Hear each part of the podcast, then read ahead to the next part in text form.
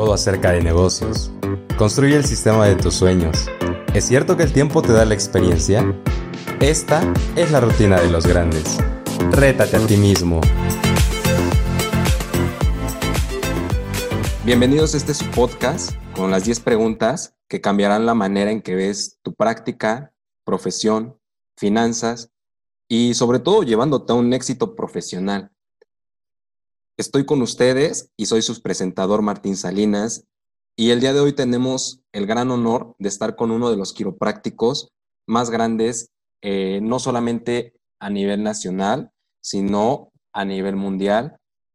Él es dueño y líder del Centro Quiropráctico Específica y con nosotros se encuentra el doctor Jaime Pinillos.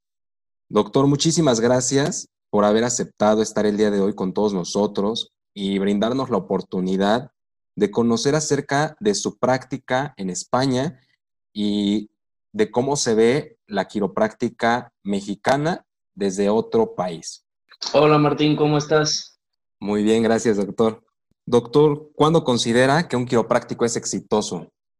Eh, bueno, eso yo creo que no lo tengo que definir yo. O sea, el éxito viene en muchos colores, viene en muchos sabores y viene en muchos olores.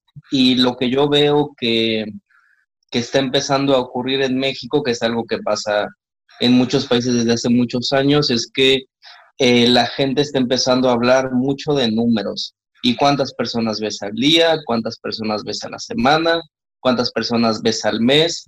Y al parecer eh, es como si ese fuera el único indicador de si una persona es, es exitosa. Y eh, la profesión puede tomar muchas, muchas formas diferentes de, de, aplicación. O sea, obviamente la mayoría estamos en, en, un, en una consulta privada, pero hay gente que le interesa más trabajar en algún hospital público y eso es lo que para ellos sería algo, algo exitoso, poder llegar a gente que no tenga recursos, también podría ser eh, el éxito para alguien, el, el trabajar todos los días de lunes a domingo, como lo hacía Gonstead, de 7 de la mañana a 11 de la noche, todos los días. Y hay gente que para ellos el éxito es simplemente ya el el ser el primer profesionista en su casa, que yo sé que en la UNEB y en UNEBT hay muchos que tienen esto, eh, tienen esta historia y para mí esas personas ya son, ya son exitosas porque pudieron conseguir algo, pero el éxito es algo que tiene que definir cada, cada persona y, y también es algo que puede, que puede ir cambiando, no es lo mismo que lo que quiero ahora que lo que quería hace 10 años. Y bueno, básicamente eso, que no, que no dejen que les definan lo que es el éxito para, para ustedes solos. No todos tienen los mismos, las mismas aspiraciones. Hay gente que, que, que quieren tener su propia consulta y saben que hay gente que no, hay gente que está muy cómoda trabajando con alguien más. ¿Sabes qué? También puedes llegar a ser exitoso de, exitoso de esa manera que tú quieres eh, dedicarte a tu familia y solo quieres trabajar medio tiempo, mira, me parece fantástico, pero no dejes que los demás te digan que no eres exitoso si tú estás siendo feliz con lo que estás haciendo y el equilibrio que tienes en tu vida, porque muchas veces eh, esto es, es lo que ocurre, que hay gente que trabaja tanto, yo he conocido casos personalmente de gente que, que viven para su consulta, la cual está muy bien, pero pues dejan de lado a su familia, dejan de lado a sus amigos y, no sé si eso es lo que quieres adelante, pero para mí, para mí personalmente el equilibrio es tener un, bueno, el éxito es tener un equilibrio entre, entre vida personal, eh, vida laboral, eh, descanso, trabajo, etcétera. ¿Cuáles son los puntos más difíciles de llevar a cabo la práctica? O al iniciar la práctica? Al iniciar la práctica, ¿qué es lo más difícil? Pues mira, aquí podría, podría decirte cosas muy bonitas, pero realmente todos sabemos que lo más difícil cuando abres una consulta es conseguir gente, ¿no? Claro. O sea, porque si no tienes gente que te, que te vaya a ver, pues entonces tienes un gran problema. Entonces tienes que buscar maneras de que la gente te vaya a ver. O sea, y canales tenemos, tenemos muchísimos, desde, desde aquel estudiante que salía con la columna vertebral a, hablar de quiropráctica con la gente hasta el que contrata alguna agencia de marketing profesional para que le lleguen gente a través de redes sociales, pero tenemos que darnos a conocer y no es que sea difícil, pero sí requiere mucho trabajo, requiere muchas horas, requiere muchas veces salir de nuestra zona de confort, el aprender a hablar en, eh, ante un grupo de público, el poder explicar de manera sencilla lo que hacemos a diferentes grupos de personas, ya sea, tú tienes que poderle explicar a, a una abuelita qué es lo que haces y a un niño de siete años y a un médico. Porque si no puedes explicar qué es lo que haces, ¿cómo vas a poder darte a conocer? Y entonces sí que no vas a poder ser exitoso, no vas a poder tener esa consulta que tú quieres y nadie te quiere ver. Claro, sin duda. Eh, si hubiera algo que cambiáramos al iniciar la práctica, ¿qué sería? Eh, pues no sé, esto también sería una pregunta, una pregunta personal, pero yo recomendaría antes de, de empezar con el proyecto de una consulta, visitar, hay que visitar muchas consultas. O sea, hay que visitar no una, ni dos, ni tres, sino que hay que visitar 30, 40 o 100 consultas para ver qué es lo que te gusta, qué es lo que funciona, tomar ideas, mira eh, cómo está trabajando esta doctora, me gusta, la manera en que está educando este doctor me gusta y empezar a crear en, crear en tu cabeza esa consulta como, como la quieres tú, desde, mira, desde cómo se levanta el teléfono hasta cómo se dan las citas, se tiene que pensar en cada uno de esos, de esos procesos. ¿A usted qué le hubiera gustado que le dijeran cuando inició su práctica? Y ahora que tiene la oportunidad, ¿qué le diría a los quiroprácticos recién egresados? Que se dejen de pelear y que se pongan a trabajar. Hay mucha gente que yo, yo pequé de eso algún tiempo, que pasa demasiado tiempo en redes sociales peleándose por, por cosas que realmente no van a afectar o no deberían de afectar a tu consulta y a tu práctica. Una cosa es lo que pasa políticamente, las discusiones que tenemos, pero hay que intentar que se queden en ese ambiente de, de una nube de información e intentar no, no llevarlo hacia, hacia nosotros. O sea, estamos, por más que haya muchas formas diferentes de, de practicar y muchas divisiones, tenemos mucho más en común de lo que tenemos en, de, lo que hacemos diferente y tenemos que aprender a respetarnos, a tolerar y también tenemos que aprender a discutir. Eh, sabemos que maneja un personal de cinco personas y cómo se hace eso, cómo manejamos a cinco personas en un centro quiropráctico. Eh, bueno, somos básicamente dos quiroprácticos y tres asistentes. Hay una asistente que está dedicada 100% a, a recepción, o sea, desde contestar el teléfono, dar todas las citas, hacer las facturas, cobrar, etcétera, etcétera, etcétera. Después tenemos otra asistente que es de es más clínica, así que ella me ayuda cuando cuando hay que hacer algún escáner o tal vez me pueda ayudar con alguna, alguna prueba, alguna primera visita, no sé, tomar la presión, cualquier tipo de estas cosas.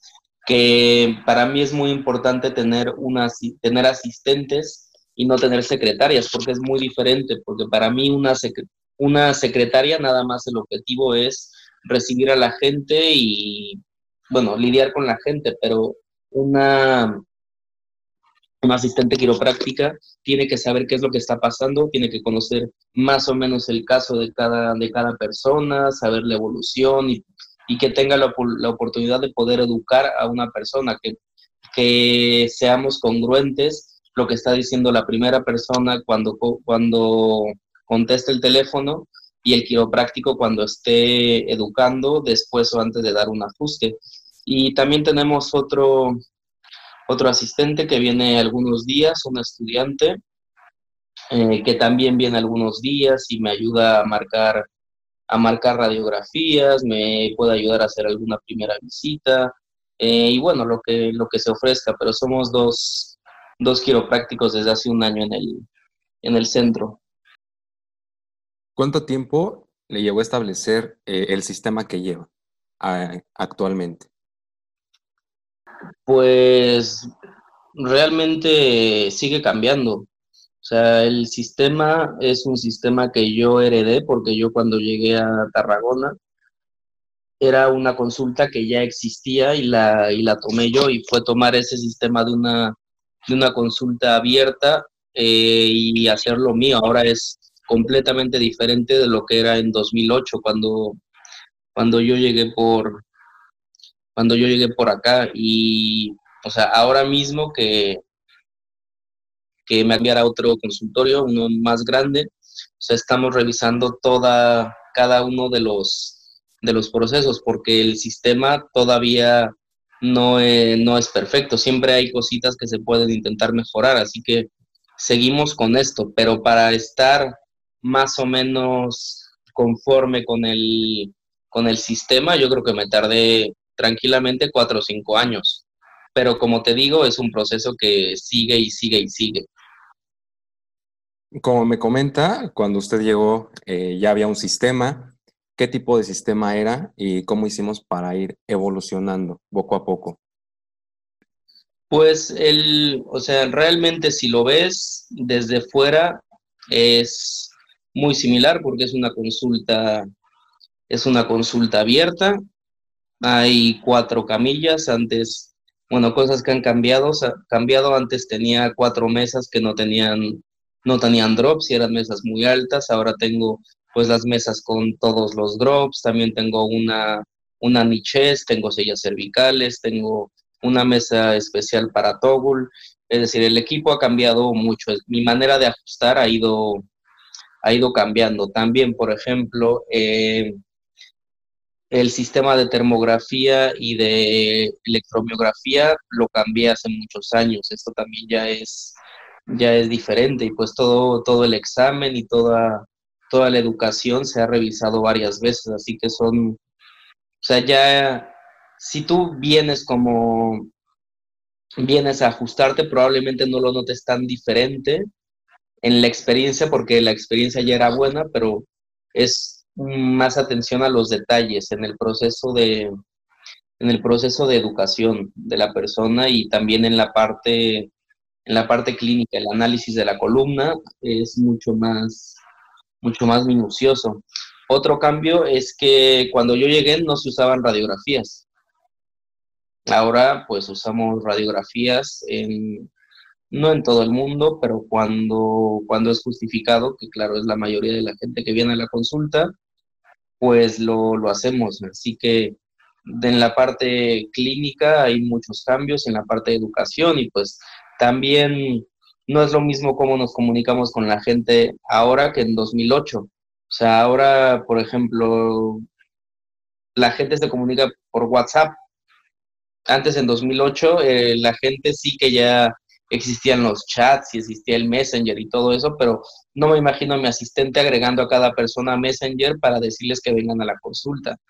No, no, no, o sea, todo es, todo es muy diferente y va a seguir cambiando. Sin duda alguna, hay que adaptarse a los cambios eh, que vamos teniendo al paso del tiempo. Y mira, ahora mismo viene una, una una etapa de, adaptación muy grande para, los centros. Y bueno, con todo lo del coronavirus y todo esto, yo escuché algo que me, que me gustó mucho, que es con la salud de las personas es lo mismo que con la salud de los negocios. O sea, realmente si viene el virus, si la persona es saludable no va a haber ningún problema.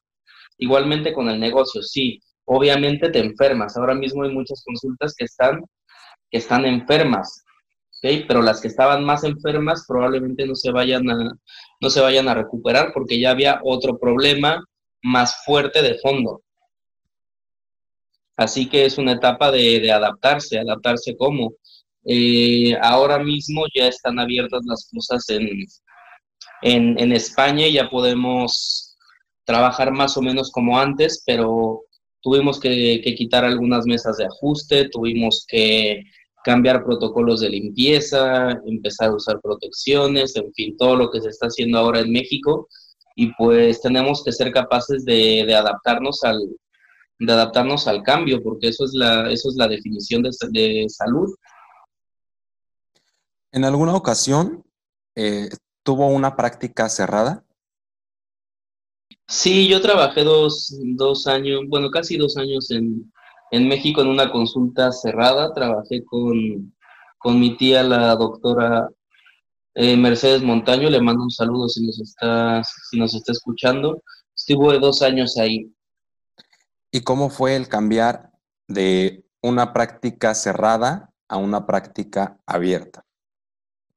Pues es que no fue nada más un cambio de consulta cerrada abierta, fue un cambio de una consulta donde se usaban radiografías a otra que no se usaba, a una consulta donde tenía todo el equipo a una que no lo tenía.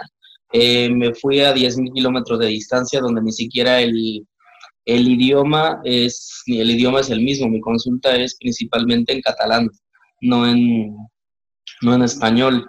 Y pues no sé, fue un shock muy importante porque yo me crié con quiropráctica y tenía, pues según yo, bastante claro qué es lo que es una consulta y cómo funciona y pues llegar ahí, a mí no me habían dicho que, que cómo era el sistema ni nada de eso, eso lo aprendí sobre la marcha.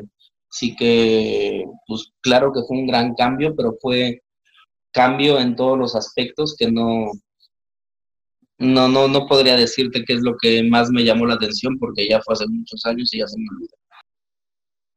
Eh, en realidad, ¿qué es lo que hace que funcione al 100% tener una consulta o una práctica abierta? Eh, pues mira, es lo que me funciona a mí, pero no tiene que ser lo que te funciona a ti.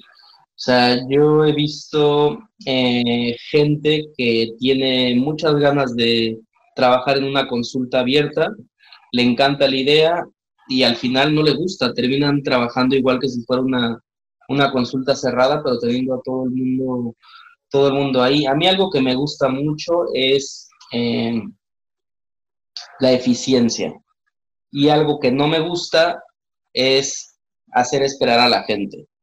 Entonces, esto es lo que más me gusta de este sistema, que puedo ser lo más eficiente con, con mis tiempos y con el, de, con el de las personas, porque realmente lo que, la manera en que yo trabajo se podría hacer perfectamente usando tres eh, salas de ajuste cerradas. No es acerca de, de sala abierta o cerrada, que si tienes una sala abierta automáticamente vas a ver más gente.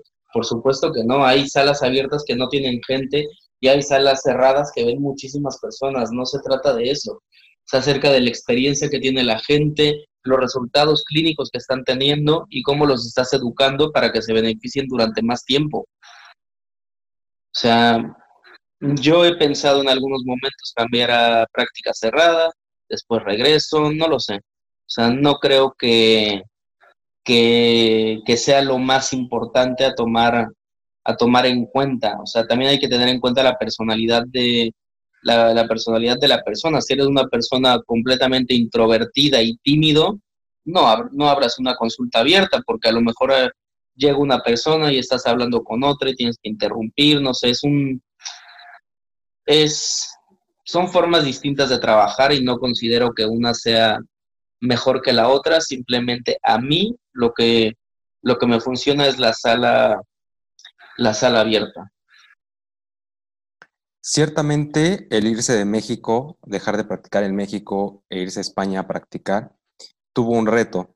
¿Cuál fue el principal reto o el reto inicial que tuvimos al irnos de México? Eh, bueno, el principal reto era no morirme de hambre, ¿no? porque pues yo llegué, yo llegué sin nada, yo llegué con una deuda para mi hermana, sí que llegué con trabajo, pero yo no tenía absolutamente nada de, de ahorros, ni tenía nada, nada, absolutamente nada, tenía un... No, no tenía nada, así que pues empecé desde, desde cero y ese es el primer reto, qué es lo que tengo que hacer para, para salir adelante. ¿Por qué España y no México? Bueno, aquí me ofrecieron trabajo. Vi la oportunidad de, del trabajo y pues me fui para, me vine para acá. O sea, no, realmente no hay demasiada, demasiada historia, ni me puse a pensar, no, me quiero ir de México, ni mucho menos. A mí me hicieron una entrevista y me dijeron en tres semanas empiezas y dije, pues ok, y hice mis maletas y me fui. Pero fue todo, todo muy rápido, jamás fue como, pensar en dejar México y no, fue, fue algo que pasó, que pasó demasiado rápido y, y ya está. En realidad no fue algo que planeara, que dijera, terminando mi carrera, me quiero ir de México a practicar a, otro país. No, nunca lo, nunca lo pensé, fueron cosas que, que se fueron dando y nada más pasó. Es más, ni siquiera lo busqué, fue algo que me llegó. ¿Hay diferencia significativa entre los pacientes quiroprácticos que acuden al quiropráctico en México con los que hay en España? Eh, pues seguramente ha cambiado mucho en los últimos 15 años, pero algo que, noté y que me llamó mucho la, atención es que en México eh, la gente que tiende, al menos lo que me tocó a mí, que tiende a ir al quiropráctico o creer, obviamente por toda la cultura, creer entre comillas, ¿eh? por toda la cultura de hueseros y sobadores y todo esto, eh, la gente que no tiene tantos estudios suele, suele, digamos, entre comillas, otra vez, creer más en creer más en la quiropráctica y en cambio lo que yo me he encontrado es que acá es al revés. La gente que tiene más estudios ingenieros, médicos, abogados, de todo, son los que tienden a buscar más eh, a la quiropráctica y creer, entre comillas, otra vez. Basando en la experiencia que tienes mm, como quiropráctico, ¿por qué es bueno solamente permanecer como un, con un centro quiropráctico nada más y no expandirnos? Uy, pues no sé si sea la mejor persona para contestar esa pregunta porque yo tuve un centro y luego tuve dos centros, tuve más o menos seis años, dos, dos consultorios y estaba pensando en abrir el tercero, pero no sé, realmente era un ritmo de trabajo que no estaba, que no estaba disfrutando sí, veía mucha gente y lo que sea, pero no. A final de cuentas, para lo que me funciona a mí es quedarme en mi, en mi centro y creerlo lo, y crecerlo lo más posible, porque la gente piensa, bueno, tengo una consulta, bien, y tengo dos consultas, va a ser el doble de trabajo, pero no es el doble de trabajo, es más del doble de trabajo y es, y es muy desgastante. Y bueno, hay gente que, que es muy buena abriendo consultas y todo esto y le encantan. Yo la verdad prefiero la, la paz de mi consulta, de mi consulta privada y preocuparme nada más por, nada más por uno. O sea, al, menos eso es lo que pienso ahora, que no quiere decir que a lo mejor en tres años me, te digo, ¿sabes qué, Martín? Voy a abrir otra consulta. No lo sé. No lo sé, no está, no está todo escrito con tinta indeleble y se, puede y se vale cambiar de opinión. Claro, sin duda.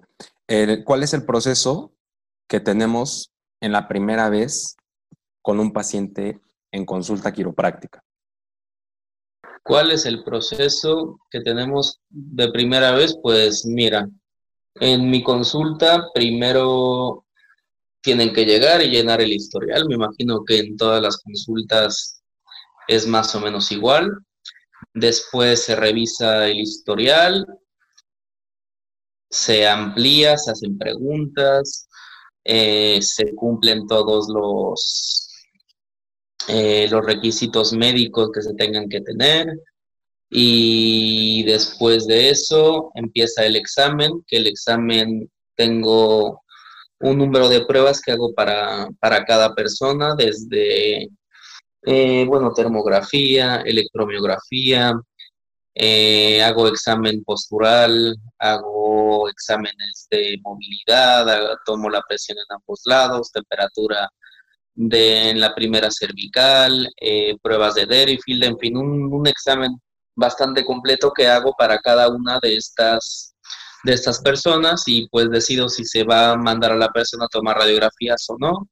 Como te digo, la mayoría de las, de las veces es que sí se va a tomar radiografías y esto es el primer día. Y en el segundo día, eh, la persona llega, nos trae las radiografías y estamos mi compañero y yo revisando, revisando toda la información clínica, marcando las radiografías y preparamos un informe. Mientras estamos mi compañero y yo preparando el informe, la asistente está dándole una pequeña plática, una charla sobre qué es la quiropráctica, que es básicamente qué es lo que hacemos y las preguntas más, eh, más comunes que, nos hacen las personas. Se explica el proceso que se, que se va a llevar y después entra el quiropráctico y da los resultados. Se presenta el plan de cuidado y la persona empieza a ajustarse. O sea, son dos días la primera visita. Ok cómo impactamos al paciente la primera vez en una consulta abierta para que se quede permanentemente en un cuidado como tal quiropráctico? Pues si supiera la respuesta a esto y que fuera una respuesta para cada persona, pues te lo diría, pero no lo sé. O sea, es muy diferente. O sea, no sé, es que no, no podemos tener tanto un, manual porque la gente es gente y son diferentes y son, son impredecibles. Lo que sí te puedo decir que funciona es escuchar a la persona, ser atentos y hacer un ser humano y tener un, tener un buen análisis y una congruencia con lo que estás haciendo y lo que estás diciendo. O sea, si la persona, la, la gente no es tonta, la gente que va a tu consulta, y si nada más ve que no tienes ni idea de lo que estás haciendo, no tienes ni idea de lo que estás hablando, que lo único que estás haciendo es intentando vender, venderle un paquete de 60 consultas o lo que sea, la gente no es tonta. O sea, hay que escuchar a la gente qué es lo que quieren. Porque también como quiroprácticos lo que quisiéramos es que cada persona que llega a la consulta decida tener cuidado quiropráctico de por vida. ¿Sabes qué? La vida no es así y si piensas que eso es lo que va a ocurrir, te vas a frustrar muchísimo. O sea, piensa en los, en la gente que trabaja en los gimnasios. O sea, ellos creen, y yo también creo, que tener una vida activa haciendo ejercicio tres, cuatro veces por semana es lo adecuado. ¿Por qué? Porque va a funcionar tu cuerpo mejor, ¿sí o no? Claro.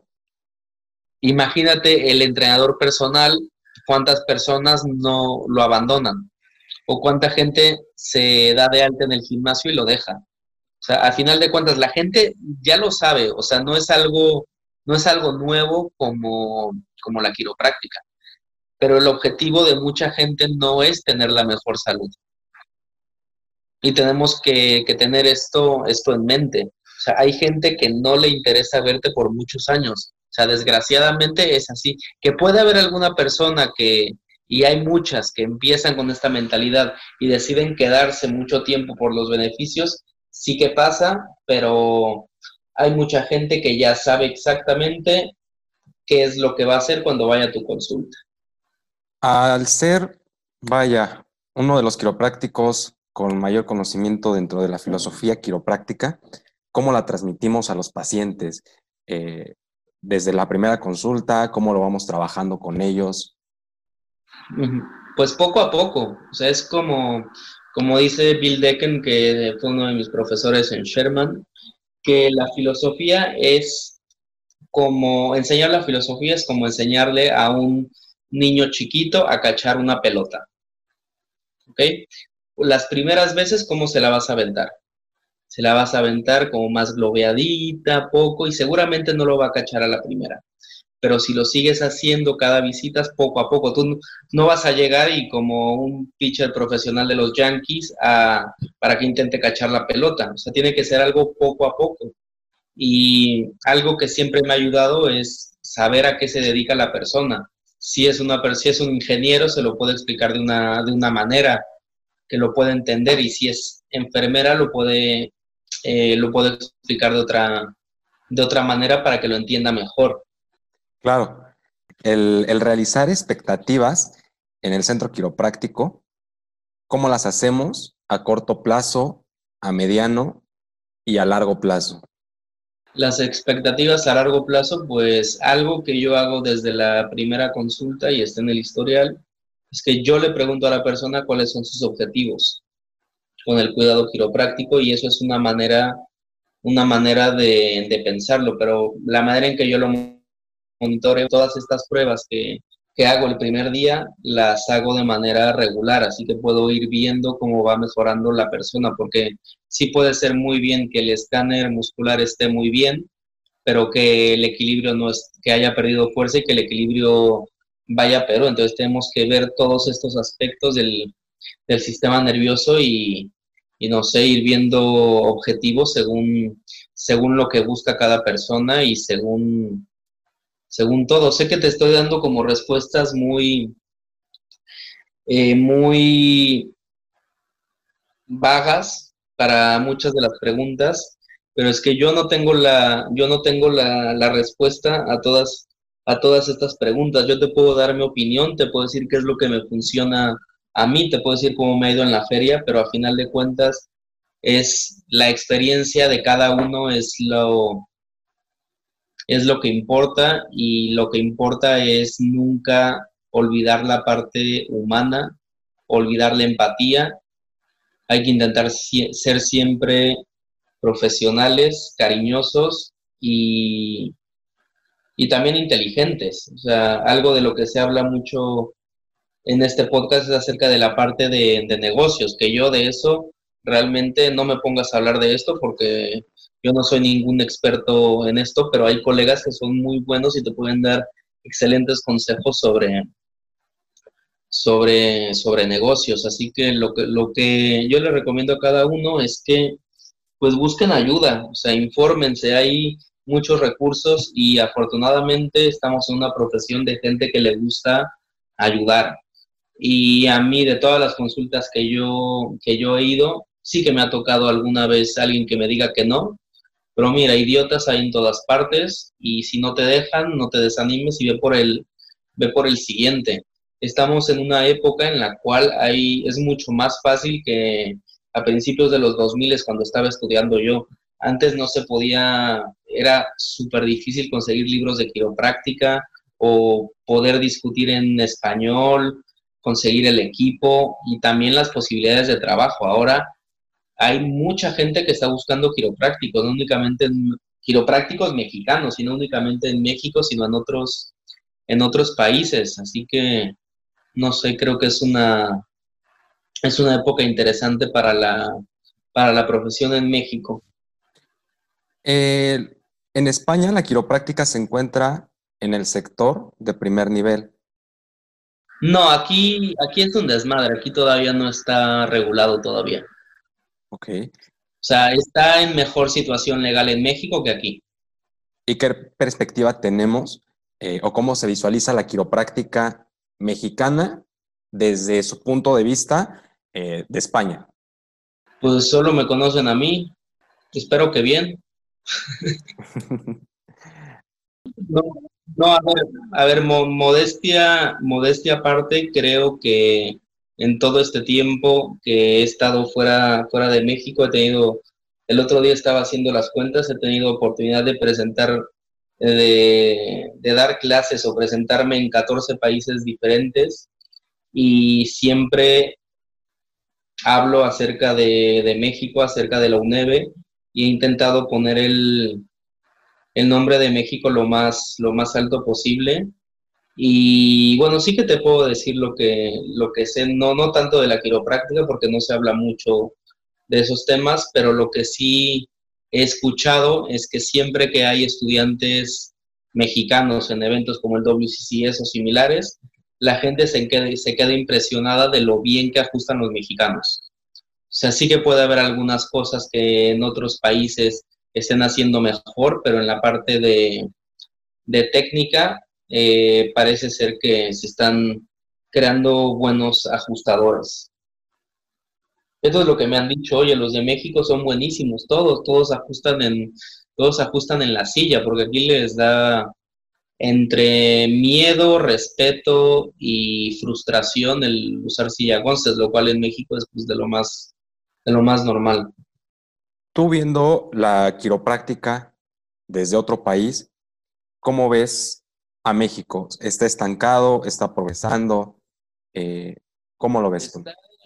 está cada vez más dividido, ¿no? O sea, yo lo que veo es que cada semana hay un grupo nuevo, un grupo diferente, que bueno, eh, por hacer grupos diferentes no tengo ningún problema, pero parece ser que están abriéndose asociaciones y grupos diferentes que están buscando los mismos objetivos de asociaciones que ya, que ya existen no sé, lo veo, lo veo muy dividido. Algunos eh, odiando a la gente porque son straight, otros odiando a otros porque son mixers, que si este no sé qué, o sea, demasiados ataques personales en las páginas, que si eres un tal por cual, que si este es un no sé qué, y pues por eso también me, me he retirado bastante de todo ese ambiente porque llegó un momento en el cual ya no estaba aprendiendo nada, eran únicamente ataques personales y que, flojera, la verdad. ¿Cuál dirías que es el siguiente paso para lograr tener a la quiropráctica en el primer plano del sector salud? Bueno, para esto estamos muy, muy, muy lejos de esto.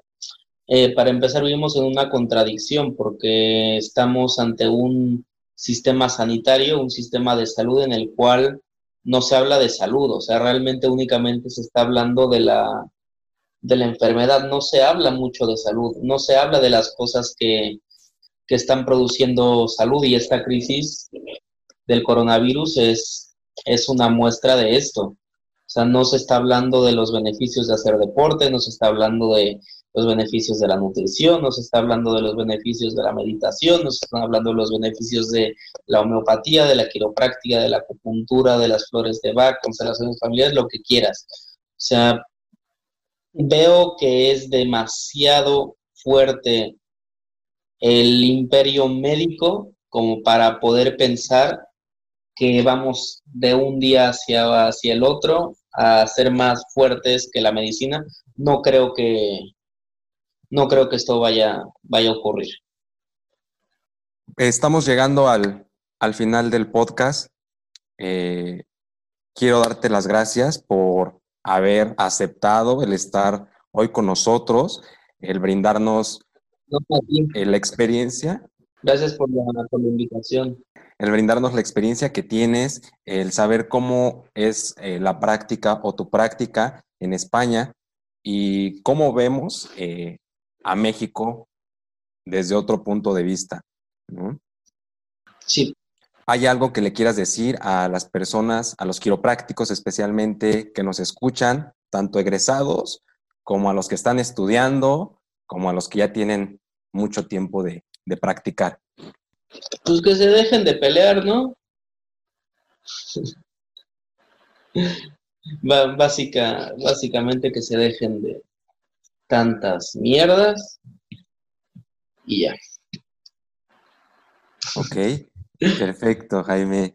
Bueno, pues recuerden que cada mes estaremos compartiendo con todos ustedes que nos escuchan en las diferentes plataformas las entrevistas con los quiroprácticos más exitosos, eh, ayudando a, a, que la quiropráctica en México crezca. Y bueno, vamos a escuchar al doctor Jaime Pinillos. Eh, y otra cosa, si me quieren contactar, pues en el Facebook me encuentran como Jaime Pinillos. el que tenga muchos amigos en común seguramente es ese. O me pueden escribir un mail a quiropráctico.gmail.com si necesitan cualquier cosa. Bueno, no cualquier cosa, no les voy a dar un riñón. O no sé, primero pídanmelo. Y bueno, lo que necesiten y les pueda ayudar, eh, haré lo posible como lo he hecho con cientos de personas durante muchos años. En dado caso de que alguno de, nuestro, de nuestros escuchas estuviera interesado en que lo ayudaras, especialmente en la parte de filosofía, eh, ¿qué requerimientos? Sí, filosofía, historia, técnica. O sea, si tienen dudas en concreto, eh, se las puedo ayudar a contestar. Ah, y, otra cosa, eh, este verano todavía está se están en detalles finales, pero eh, va a salir la traducción del libro de, de Rob Sinot, que, bueno, no lo traduje yo, pero yo revisé la, la traducción y pues ese va a ser un recurso que espero que todos puedan, puedan tener y puedan leer para poder, para que todos hablemos el mismo idioma. Claro, sin duda es, es importante el estar todos dentro del mismo canal para avanzar más, más rápido y pues claro, llegar a, más lugares, ¿no? Sí. ¿Algo más que, nos quieras comentar, Jaime? Algo más que les quiera comentar, pues no, no, la, la verdad es que no, échenle ganas y bueno, aquí estoy para lo que necesito y bueno, felicidades por el, por el podcast, espero que dure muchos años y que les vaya muy bien. Muchas gracias, Jaime, por tus buenos deseos y esperemos que, así sea. Bueno, pues te mando un abrazo. Gracias, igual. Órale, chao. Hasta la próxima. Bueno, pues quiero agradecer eh, al doctor Jaime Pinillos de parte de todo el equipo de Suceso Quiropráctico y de todos los escuchas, invitándolos a compartir este y los siguientes episodios también recordarles que cada mes estaremos subiendo y compartiendo con ustedes las entrevistas de los quiroprácticos más exitosos de México. Eh, esto con el objetivo de ayudar al aprendizaje y a la profesión quiropráctica mexicana. Nos pueden seguir en nuestras redes sociales si les gustaría ser entrevistados, si les gustaría que entrevistáramos a alguien o algún comentario en específico. Nos pueden contactar por medio de Instagram en suceso.qp, en Twitter, sucesoq y en Facebook, arroba suceso.tic.